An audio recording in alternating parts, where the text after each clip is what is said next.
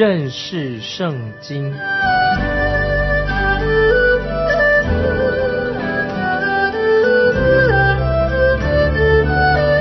认识上帝的话，把上帝的话带到全世界。本节目是由认识圣经机构和环球广播电台联合制作，欢迎收听。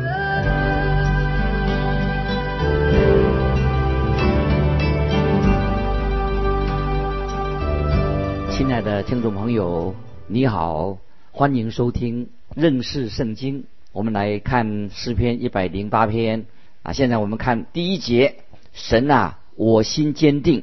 我口要唱诗歌颂，这是被神救赎、回归的以色列渔民，他们赞美神、高举神的圣名。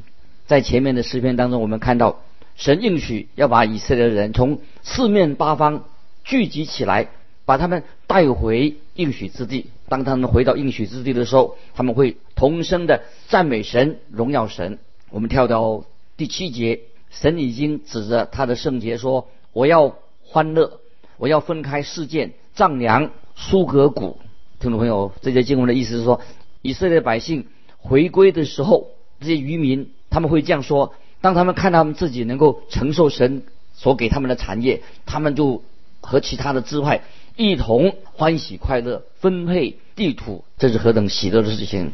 现在我们要进到诗篇一百零九篇。也是属于弥赛亚诗篇，标题是大卫的诗交与灵长。这首诗篇一百零九篇是描述主基督受苦的一首咒诅诗篇，称为是加略人犹大的诗。因为西门彼得他知道关于出卖耶稣的犹大的时候，他就引用了这首诗篇，在使徒行传第一章二十节这样说。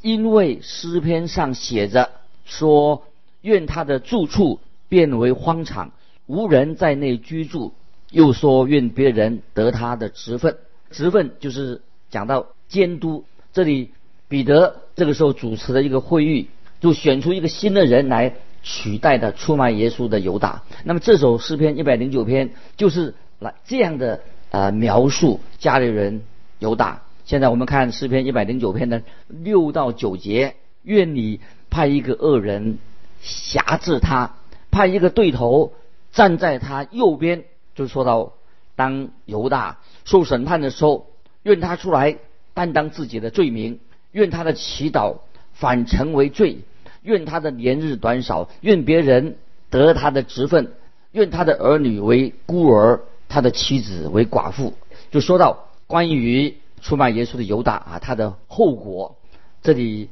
告诉我们说，犹大已经他有家庭了。接下来我们看第十节，愿他的儿女漂流讨饭，从他们荒凉之处来求食。听众朋友，这首诗篇，这个咒诅诗篇实在很可怕。这个结局说到犹大的结局很可怕。咒诅诗篇的祷告是就是要应用在犹大身上，也不会有人为犹大来做辩护。因为圣经已经指明说了，犹大他是有罪，他是一个失丧的人。那这首诗篇就提到这一位失丧的人，他的结局是非常的悲哀的啊，是给我们基督徒还是一个警告。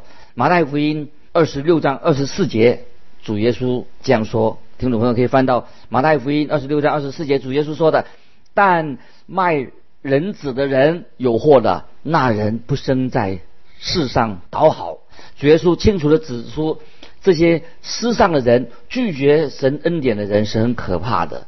在约翰福音三章三十六节，主耶稣呼召人悔改归向他，所以主耶稣也邀请人回转。那说明了光与暗的一个对比。怎么说呢？约翰的福音三章三十六节说得很清楚：信子的人有永生，不信子的人得不着永生。神的震怒藏在他身上。那这个意思我们应该啊非常的清楚明白，就是说到主耶稣他钉在十字架上的时候，他是承受了神的震怒，为我们钉死在十字架上，这是我们唯一蒙恩得救之路。凡是相信他的人就能蒙恩得救，凡是不信的，那么神的震怒就会临到他的身上。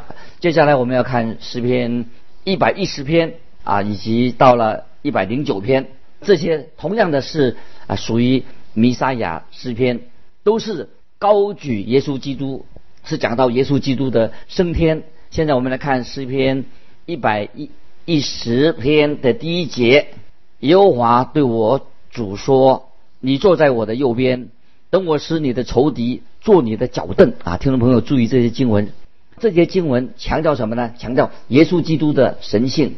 你读了这首诗篇之后，就很清楚的知道啊，耶稣基督他就是神，他的神性。这首诗篇在新约引用了许多次。那我举个例子，在新约，听众朋友如果有可以把它记下来，在使徒行传第二章三十四到三十五节，希伯来书第一章。十三节，五章第六节，希伯来书六章二十节，七章二十一节，十章十二十三节。所以使徒行传，尤其希伯来书多次的引用了啊这节的经文。这个时候，我们就让我们看到主耶稣的敌人要对耶稣做一个最大的、最后的一个打击。我们看到西律党人，就是西律党人，就是一个特别政治上的政治的一个团体。他要陷害主耶稣，强迫主耶稣要做一些所谓政治的声明，要陷害主耶稣，使他成为夺取罗马政权的人啊，就是要陷害主耶稣。但是他们陷害耶稣没有成功。接着就是杀都该人，这些人代表什么呢？是属于当时的有钱的啊，这有地位的宗教团体，他们也要陷害。啊，主耶稣，他们就问主耶稣关于摩西律法的啊那些一个很荒谬的问题，结果杀了该人，想要害耶稣也失败的。接着就是法利赛人出现了，他们是属于宗教团体的一些啊另外一种政治团体，他们也想陷害主耶稣。我们看到主耶稣就回答法利赛人对他的攻击，让法利赛人没话可说。于是我们看到这些攻击。陷害主耶稣耶稣的人，他们就聚集在一起，聚在一起计划进行进一步的策略来要消灭主耶稣。那根据马太福音二十二章四十一到四十六节的记载，法利赛人他们聚集的时候，耶稣问他们说：“论到基督，你们的意见如何？他是谁的子孙呢？”他们回答说：“是大卫的子孙。”耶稣说：“这样。”大卫被圣灵感动，怎么还称他为主？说主对我主说：“你坐在我的右边，等我把你仇敌放在你的脚下。”大卫既称他为主，他怎么又是大卫的子孙呢？他们没有一个人能回答一言。从那日以后，也没有人敢再问他什么。感谢神啊！这几节经文说到说到啊，因为主主耶稣问了他们一个很尖锐的问题，在这个经文里面，什么问题呢？耶稣问他们什么问题呢？论到基督，你们的意见如何？结果我们看法利赛人怎么回答？他们回答说他是大卫的子孙。那么主耶稣听了这个答案，主耶稣就指出诗篇一百一十篇所说的，就是已经说得很清楚。诗篇一百一十篇说得很清楚了，就说到。法利赛人显然是对圣经的知识不够。犹太人他们称这首诗篇是弥赛亚诗篇，结果他们看起来就不了解这个诗篇的意义。这首诗篇是大卫写的，诗中也提到耶和华对弥赛亚在说话啊，听众朋友注意，诗篇一百一十篇是耶和华神对弥赛亚说话。大卫称弥赛亚为我的主。所以我们可以看到，任何承认弥撒亚是大卫子孙的犹太人都必须面对这首诗篇的内容。也就是说，大卫他自己称弥撒亚是他自己的主，表示主就是表示弥撒亚是最高的，也是宣告的弥撒亚他不是地上的君王，他不是在坐在地上的宝座的一种政治人物。既然大卫。在这首诗篇当当中，称弥撒亚是主，那么主耶稣怎么可能只是大卫的子孙呢？听众朋友，你这个可以了解到，既然大卫称他是主，那怎么他会是只是他只是大卫的子孙而已呢？从血缘来看，耶稣也不可能是大卫的子孙，因为主耶稣他的出生是超自然的，这个圣灵感孕超自然的出生的，所以这首诗篇就告诉我们说，主耶稣基督这位以色列的弥撒亚是童贞女怀孕所生的，所以这个经文就说到耶和华对我主说什么意思？耶和华对我主说，等于是说是对等的对话啊。耶和华对我主说，等于是一个平等的对等的说话，就是神对神说话。耶和华神对主耶稣也是神，神对神来说话。那现在我们看啊，希伯来书第一章十三节，所有的天使，神从来对哪一个说：“你坐在我的右边，等我使你的仇敌做你的脚凳呢？”这是希伯来书一章十三节所说的。这里所指的，就是主耶稣基督的神性。不可能有更明显的字眼来说明耶稣的神性，所以这些经文很清楚的是指向强调主耶稣的神性。那有人说圣经并没有教导我们主耶稣基督的神性啊，那其实这个人这样说的话，他就不明白圣经所说的。怎么说圣经没有教导关于耶稣基督的神性呢？我们接下来看诗篇一百一十篇的第二节：耶和华必使你从西安生出。能力的杖来，你要在你仇敌中掌权。这些经文就提到主耶稣要再来，要在西安掌权作王。当主在主来再来的时候的日子，在以赛亚书说的很清楚。我们来看以赛亚书第二章三节：必有许多国的民前往，说：“来吧，我们登耶和华的山，奔雅各神的殿。主必将他的道。”教训我们，我们也要行他的路，因为训诲必出于西安，耶和华的言语必出于耶路撒冷。那么这里所说的什么呢？就是耶路撒冷将会成为这个王弥赛亚做王做王的一个中心。这是神对以色列未来的渔民的啊所说的预言。接下来我们看诗篇一百一十篇的第三节：当你掌权的日子，你的民。要以圣洁的装饰为衣，甘心牺牲自己。你的民多如清晨的甘露啊！这些经文说的太好了。他说，当主耶稣掌权的时候，就指什么时候呢？就指将来在有史以来会有大批的人潮，许许多多的人会回归转向耶稣基督。这是主耶稣掌权的日子，是讲到将来这个会应验的。布道家斯布真曾经说过。神会使得救的人多过世上的人。今天我们还没有看到这个景象，是不是，听众朋友？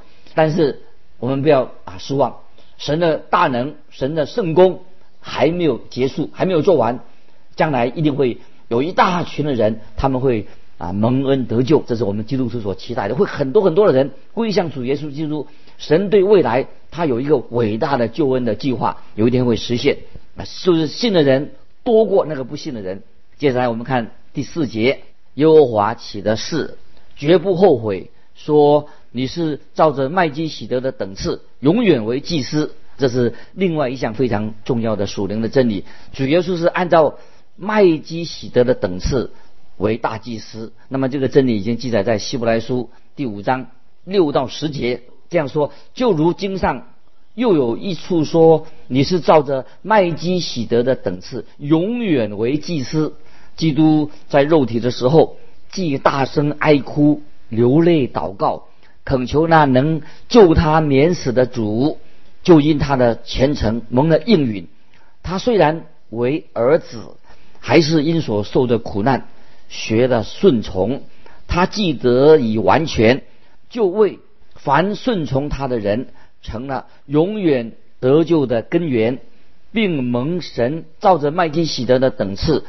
称他为大祭司，听众朋友，这几则经文啊，我觉得非常重要。主耶稣他的大祭司的职分是跟旧约的亚伦和利未人的等次，他的等次，主耶稣祭司的等次当然比亚伦和利未人的祭司层次更高。这个这些经文已经说的非常明白的，主耶稣他的神性以及啊主耶稣他的人性合在一起。接下来我们看。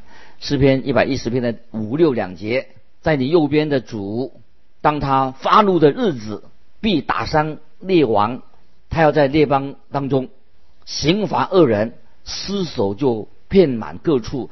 他要在许多国中打破仇敌的头啊！这说到耶稣基督将来要进行审判的状况。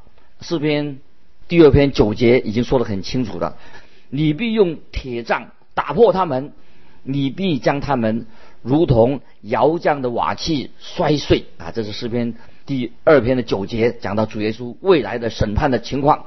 我们现在接着继续看诗篇一百一十篇的第七节。他要喝路旁的河水，因此必抬起头来。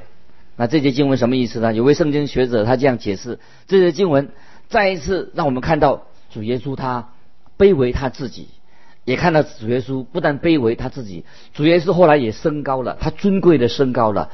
那么他这样的喝水说明什么呢？就是讲主的主耶稣他谦卑卑微自己。听众朋友，我们可以回到四世纪那个基建，四世纪里面基建。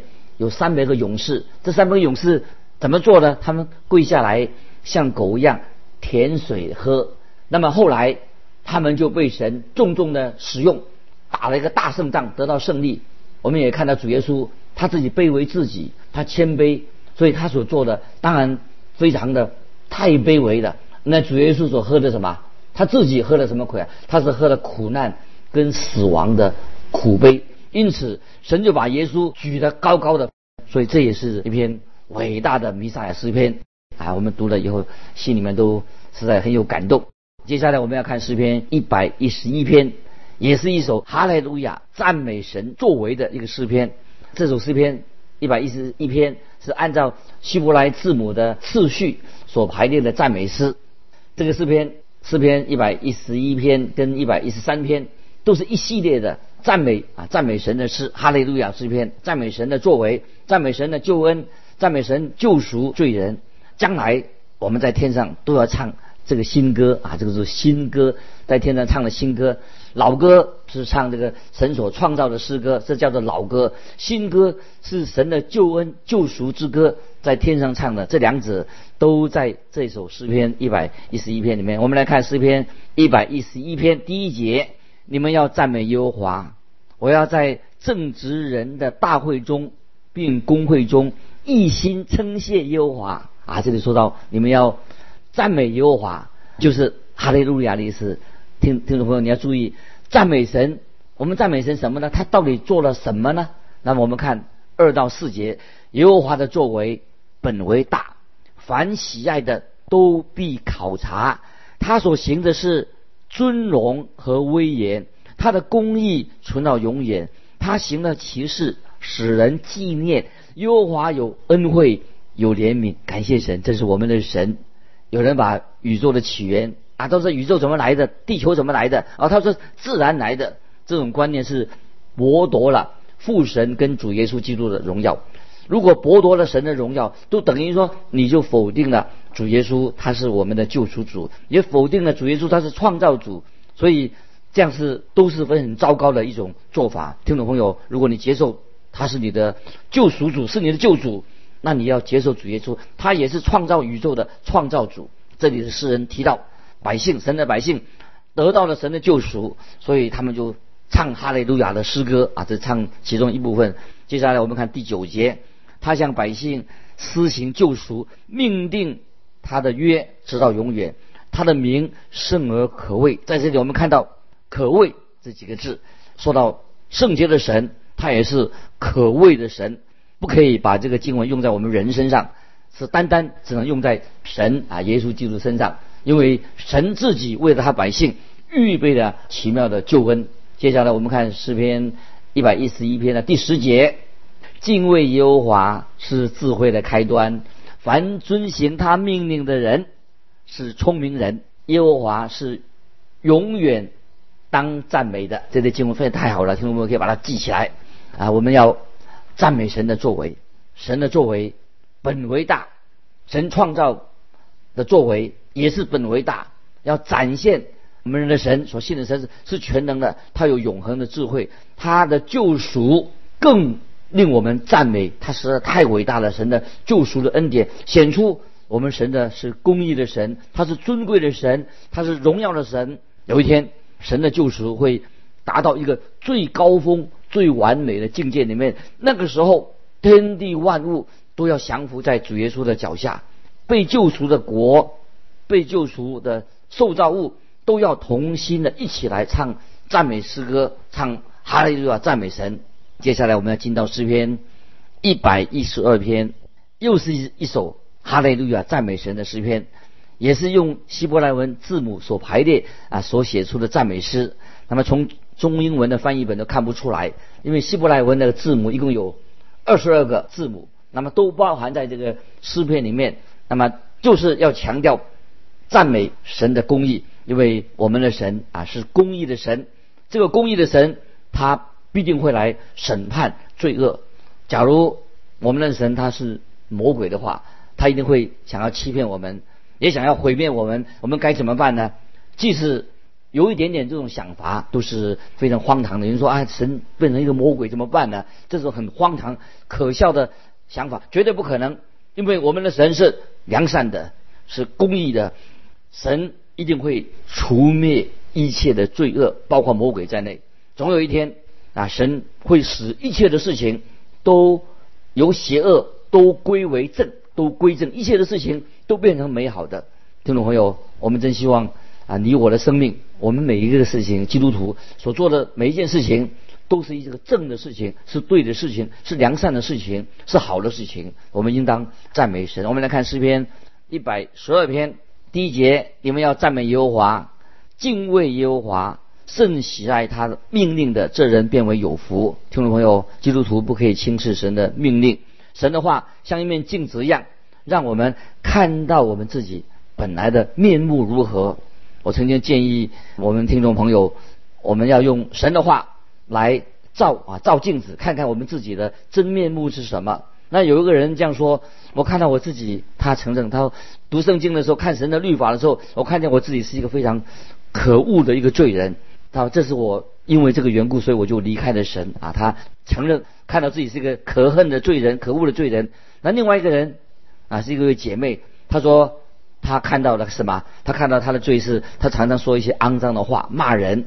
她常常滥用神的名去咒诅人。那现在他他愿意在神面前他悔改了，他愿意改变，他已经大大的改变了，因为他从神的话语里面，你们这个镜子看到自己的原来真正自己的本相、自己的面目，这些就是神。话语的果效，我们听众朋友，我们没有没有一个人可以轻视神的话语、神的命令。如果你是诚实的一个基督徒，你知道你不能够靠自己来遵守神的诫命来得救，因为神的话告诉你什么，你是需要一位救主。接下来我们看第三节，他家中有货物，有钱财，他的公义存到永远。感谢神，神的公义是好没有止境，直到永远。我们知道神是公义的神。接下来我们看第四节，正直人在黑暗中有光向他发现，他有恩惠、有怜悯、有公义。这里说有光在黑暗中出现，什么意思呢？因为我们神是蛮有恩惠、蛮有怜悯、蛮有公义的神，我们难以想象神是对我们是多么的好。如果你能的话，你就应该常常高唱哈利路亚。接下来我们看第六节，他永不动摇。一人被纪念，直到永远。所以我们知道，在永恒当中，神仍然眷顾他自己的儿女。我们跳到第九节，他施舍钱财，周济贫穷，他的仁义直到永远。他的脚必被高举，大有荣耀。我们知道，我们的神眷顾贫穷人，神有一个将来救济贫穷的贫穷人的计划是什么呢？就是他要实行。可惜我们今天的这些政客、这些国家，他们对神的救贫计划并没有兴趣，他们想靠自己来解决贫苦的问题。其实人的真正问题是什么？就是他们想自己过得好，他并不想真正帮助那些穷苦人，这是一个很悲哀的事情。接下来我们看第十节：恶人看见便恼恨，必咬牙而消化；恶人的心愿要归灭绝啊！听众朋友，恶人的。心愿有一天终止，永远消失了。接下来我们进到很快的进到诗篇一百一十三篇，也是赞美神的威严。从诗篇一百一十三篇到一百一十八篇啊，是一系列的犹太人节期所唱的赞美诗。他们在逾越节、五旬节、朱棚节，以色列所有的节日他们都唱这些诗篇，这诗篇都非常美，是敬拜的诗篇。我们看诗篇一百一十三篇第一节：你们要赞美耶和华，耶和华的仆人呐，你们要赞美赞美耶和华的名，神的名不可以滥用。我们要赞美神，要不停的赞美这位创造主、救赎主。我们跳到二到六节：耶和华的名是应当称颂的，从今时直到永远，从日出之地到日落之处。